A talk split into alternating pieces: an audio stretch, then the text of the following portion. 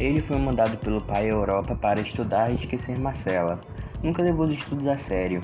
De volta ao Brasil, conheceu Eugênia, moça bonita e romântica, filha de uma amiga de sua mãe. Brás Cubas lembra de quando criança flagrara durante uma festa na casa do pai a mãe de Eugênia beijando um homem casado atrás de uma moita. Como Eugênia não tinha pai declarado, dá-lhe apelido irônico de Flor da Moita. Mesmo sabendo que o pai jamais permitiria que ele se casasse com uma moça pobre e filha de mãe solteira, seduz Eugênia e chega a conquistar um beijo dela.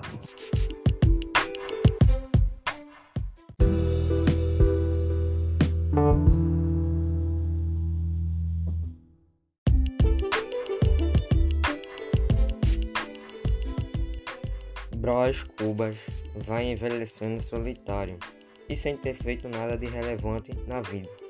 Com a ajuda da irmã, ainda faz uma última tentativa de casar-se e ter filhos. Fica noivo de Eulália, moça pobre e sobrinha do cunhado Coutrinho. A moça, porém, adoece e morre antes do casamento. Assim, Brás Cubas chega ao final da vida sem ter constituído uma família sem filhos que dessem prosseguimento ao seu nome e sem ter produzido absolutamente nada que fizesse as pessoas lembrarem dele após a morte.